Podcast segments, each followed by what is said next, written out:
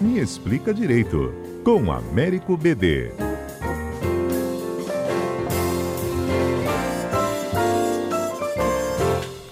BD, bom dia. Bom dia, Patrícia. Bom, vamos falar sobre a indicação e a nomeação de ministros do STF. Eu queria que você explicasse para a gente, BD, como é que isso funciona. São todos só com indicação do presidente da República? Exato. No nosso país, esse é um tema assim extremamente importante no ponto de vista do direito comparado, né? Qual a melhor forma de critério de seleção de ministros para a Suprema Corte? No nosso país, a Constituição prevê no artigo 101 que expressamente a indicação para a Suprema Corte sempre parte do presidente da. BD? Oi? Américo BD? Perdemos o contato com o Américo BD, a gente vai tentar aqui restabelecer a ligação com o Américo BD para a gente falar sobre a indicação e a nomeação de ministros do Supremo Tribunal Federal, STF, como é que isso funciona. Bom, recentemente, né, a gente ouviu o presidente Jair Bolsonaro confirmando numa reunião essa semana que o indicado para ocupar a cadeira a ser deixada pelo ministro Marco Aurélio Melo no Supremo Tribunal Federal será o advogado-geral da União, André Mendonça. Esse seria o segundo indicado do presidente Jair Bolsonaro. O nome de Mendonça ainda não foi oficialmente anunciado. A indicação deve acontecer assim que o ministro Marco Aurélio se aposentar, o que está marcado para o dia 12 de julho, daqui a cinco dias. Mas a gente vai entender como é que isso funciona. Enquanto a gente tenta colocar o BD ainda no ar com a gente, eu vou passar para vocês aqui quais são os ministros do STF e até quando eles ficarão nos seus cargos e as indicações deles. Por exemplo, o Marco Aurélio Melo, que está se aposentando agora, foi indicação do presidente Fernando Collor de Melo e o prazo dele vai até 2021. Nós temos ainda indicação do presidente Fernando Henrique Cardoso, Gilmar Mendes, que foi indicado por ele e vai ficar no cargo até, a princípio, até 2030. Também temos o Ricardo Lewandowski, que fica até 2023 e ele foi indicado pelo presidente Luiz Inácio da Silva, que indicou outros dois ministros do STF, a Carmen Lúcia, que tem prazo até de 2029, e o Dias Toffoli, é, também indicado pelo Lula, que tem prazo até 2042. Dilma Rousseff indicou quatro é, ministros para o STF. O Luiz Fux, que fica até 2028, a Rosa Weber, até 2023, a, o Luiz Roberto Barroso, também até do, que vai até 2033, e o Edson Fachin, que fica até 2033 também. Alexandre de Moraes foi indicado pelo, pelo presidente, pelo ex-presidente Michel Temer, um prazo até 2043, e o último, que foi a primeira indicação de Jair Bolsonaro, que é o Nunes Marques, o Cássio Nunes Marques, que tem vigência então até 2047. BD já está com a gente, né, BD? Tudo bem, Patrícia? Já já voltei. A gente, eu passei aqui para os nossos ouvintes os ministros do STF que foram indicações dos ex-presidentes. O que está saindo agora foi uma indicação do Fernando Collor, né, o Marco Aurélio, que se aposenta agora no dia 12. E você falava sobre a indicação, como é que é feita. Eu perguntei se só o presidente da República podia fazer essa indicação. E você explicava sobre essa, é, é, essa jurisdição, vamos dizer assim, essa regra aqui no Brasil, né? Perfeito. Pela nossa Constituição, a indicação é exclusiva do presidente. Os requisitos é possuir notório saber jurídico e reputação ilibada e tiver entre 35 e 65 anos. Agora, depois da indicação do presidente, se vai ao Senado, a uma sabatina no Senado, para que o Senado confirme o nome.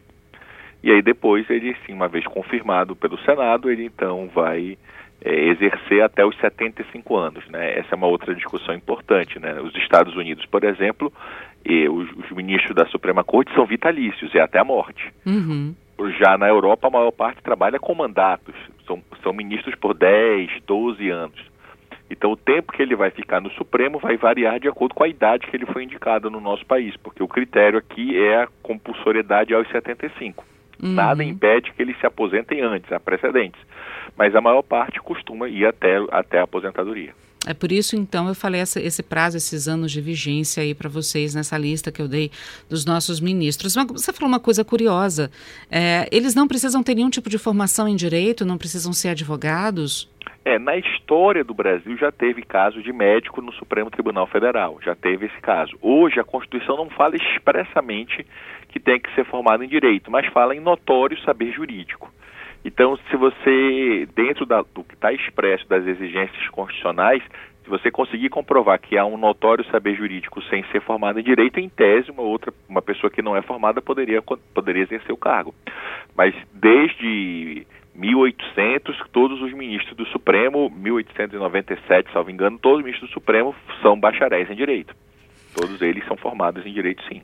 Outra curiosidade, eles são sabatinados, a indicação, né? O, o, vamos falar no singular, porque é uma vaga, normalmente é uma vaga, né? Mas a gente teve caso aí de um presidente indicar quatro ministros, como foi o caso de Dilma Rousseff. Mas é, esse indicado, ele precisa ser sabatinado pelo Senado para poder passar, então, e ser é, confirmado como ministro do STF, né? Depois desses trâmites. Mas os ministros do STF, eles não interferem em hora nenhuma? Exato, não há previsão expressa na Constituição de que os ministros, de algum modo, possam interferir no processo de quem vai sentar ao lado deles. Na prática, o controle é feito pelo Executivo, através da nomeação do presidente, e pelo Legislativo no, na sabatina. Não há, pelo, pelo Judiciário, uma interferência direta em quem pode ou não ficar é, ser nomeado. Então, de fato, não, não há é, nenhuma consulta, não há dentro do, do que a lei exige. Às vezes, é, isso dito por vários ex-presidentes, se consulta se há alguma oposição ao nome, né? Uhum. Alguns falam que seria mais um poder de veto do que um poder de indicação. Não que você possa indicar alguém, mas que você pudesse ponderar que aquele nome não fosse o ideal para aquela corte. Mas isso tudo é dentro de um ritual é, não expresso na legislação. Seria é, questões relacionadas à tradição dentro da, da Constituição, o presidente não precisa fazer consulta nenhuma ao Supremo e nem ao Senado. Já aconteceu de algum passar pela não passar pela sabatina? Olha, nos Estados Unidos isso é relativamente comum. É, lá, a cada três indicações, normalmente duas são rejeitadas. Aqui no Brasil, é, a última vez que isso aconteceu já tem mais de 127 anos. Foi com o presidente Floriano Peixoto que o Barata Ribeiro foi recusado que era médico, que chegou a atuar 10 meses no Supremo, porque na época você podia tomar posse antes da, da recusa, e depois ele foi recusado e teve que sair. E então, aí? precedentes existem, mas só assim, de muito tempo atrás. Mas e aí, o presidente indicou de novo outra pessoa? Aí você precisa indicar outro. Hum. Aí você, nesse caso, aquele nome não pode mais é, ser indicado, você vai ter que indicar outro. Recentemente, os Estados Unidos passaram por esse constrangimento que no final do mandato do presidente Barack Obama, ele indicou um nome e o, Congresso, e o Senado não apreciou e acabou o mandato. E aí se interpretou que, o que, ele, que havia caducado aquele nome e o presidente Trump então indicou outro, outro, outra pessoa para o cargo. Então, por exemplo, nos Estados Unidos já aconteceu até de ter uma, uma caducidade, uma renúncia tácita pelo fato do Senado não apreciar. Uhum. Esse é um problema é, sério porque desfalca a corte, né? A corte não fica com todos os seus ministros. E não há expresso na nossa Constituição prazos nem para o Senado fazer essa batina, nem para o presidente nomear. Então, assim, é, esse risco é, político pode existir, como, como aconteceu recentemente nos Estados Unidos, né? O presidente pode não indicar ninguém? Então, esse, esse debate é durante o, o, é um debate muito interessante por causa disso. Não há uma previsão expressa. Em tese, ele não poderia fazê-lo. Só que a, a única forma é, você não tem uma previsão expressa de como obrigar uhum. o presidente a nomear alguém. Então teria que entrar na justiça com uma DIN por omissão para que então fosse fixado um prazo para que houvesse essa nomeação. Como a Constituição não fixa expressamente, tem que nomear em 5, em 10, em 20, em 50 dias, isso acaba que cria todo esse, esse, esse constrangimento e esse problema. Isso pode acontecer em tese. Não vai ser o caso concreto, porque aparentemente é, a, nomeação vai ser feita rápido, né? A uhum. questão vai ser quando o Senado irá sabatinar e etc. Bom, é, o que gerou uma polêmica também foi Bolsonaro dizer, é, nessa última sua, na, na, sua segunda indicação né, ao STF, que gostaria de ter um ministro terrivelmente evangélico para o STF. O, o, o Mendonça, ele é pastor presbiteriano. Aí eu te faço algumas perguntas em relação a isso, Américo. Primeiro, a religião pode realmente interferir diretamente no juízo de valor das pessoas, mas como é que isso se refere dentro do Supremo Tribunal Federal? Essa lealdade que fica entre o indicado e o presidente, porque o presidente depois vai sair, ele tem um prazo máximo de oito anos à frente, e o ministro vai ficar até fazer 71 anos. Como é que fica isso? Então, são, são, duas questões diferentes e relevantes. É, no que tange a religiosidade, de cada indivíduo é uma questão pessoal. Então, se, é, digamos, esse critério foi levado em consideração, a Constituição, dentro da legalidade, não proíbe nem exige. Quer dizer, o Estado é laico, você pode ter a religião que você bem entender, não importa qual seja, mas na sua atuação como ministro, você não pode ter uma atuação para privilegiar a religião A ou a religião B. Todas elas precisam ser respeitadas, todas elas, a partir da liberdade religiosa, precisam ter uma proteção e um amparo constitucional.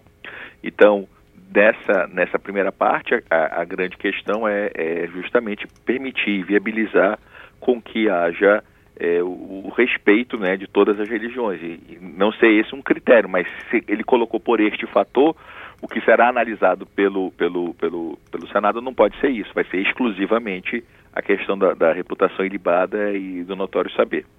Quanto a, a ficar devendo favores, é, essa é uma questão da forma de ingresso, todos os ministros passaram por isso, e me parece que o Judiciário tem garantias e independência suficiente para você não ter um, esse, esse tipo de ligação pessoal com quem indicou.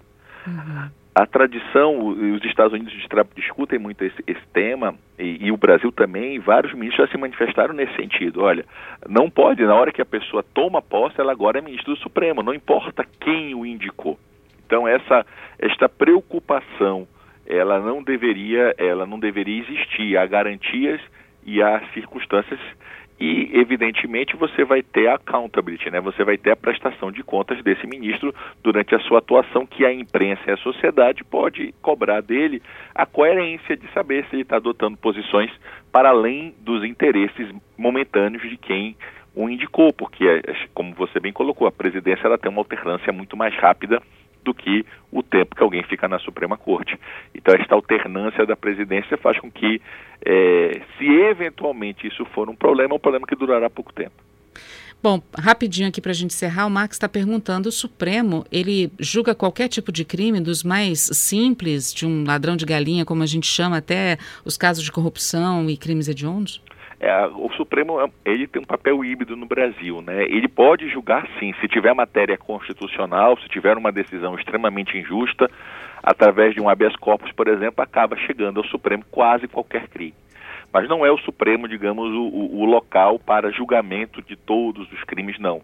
É, é as instâncias extraordinárias, que são o STJ e o STF, são para questões de repercussão geral, organização do sistema, não são como uma forma de julgar todos os casos, não, apesar de uma quantidade significativa deles chegarem ao Supremo. Obrigada, viu, BD, mais uma vez. A gente aguarda, então, dia 12, que é o dia da aposentadoria do Marco Aurélio Melo, né? Para a entrada, então, do novo ministro do STF. Obrigada, viu? Abraço, Patrícia. Abraço a todos. Valeu. Até semana que vem.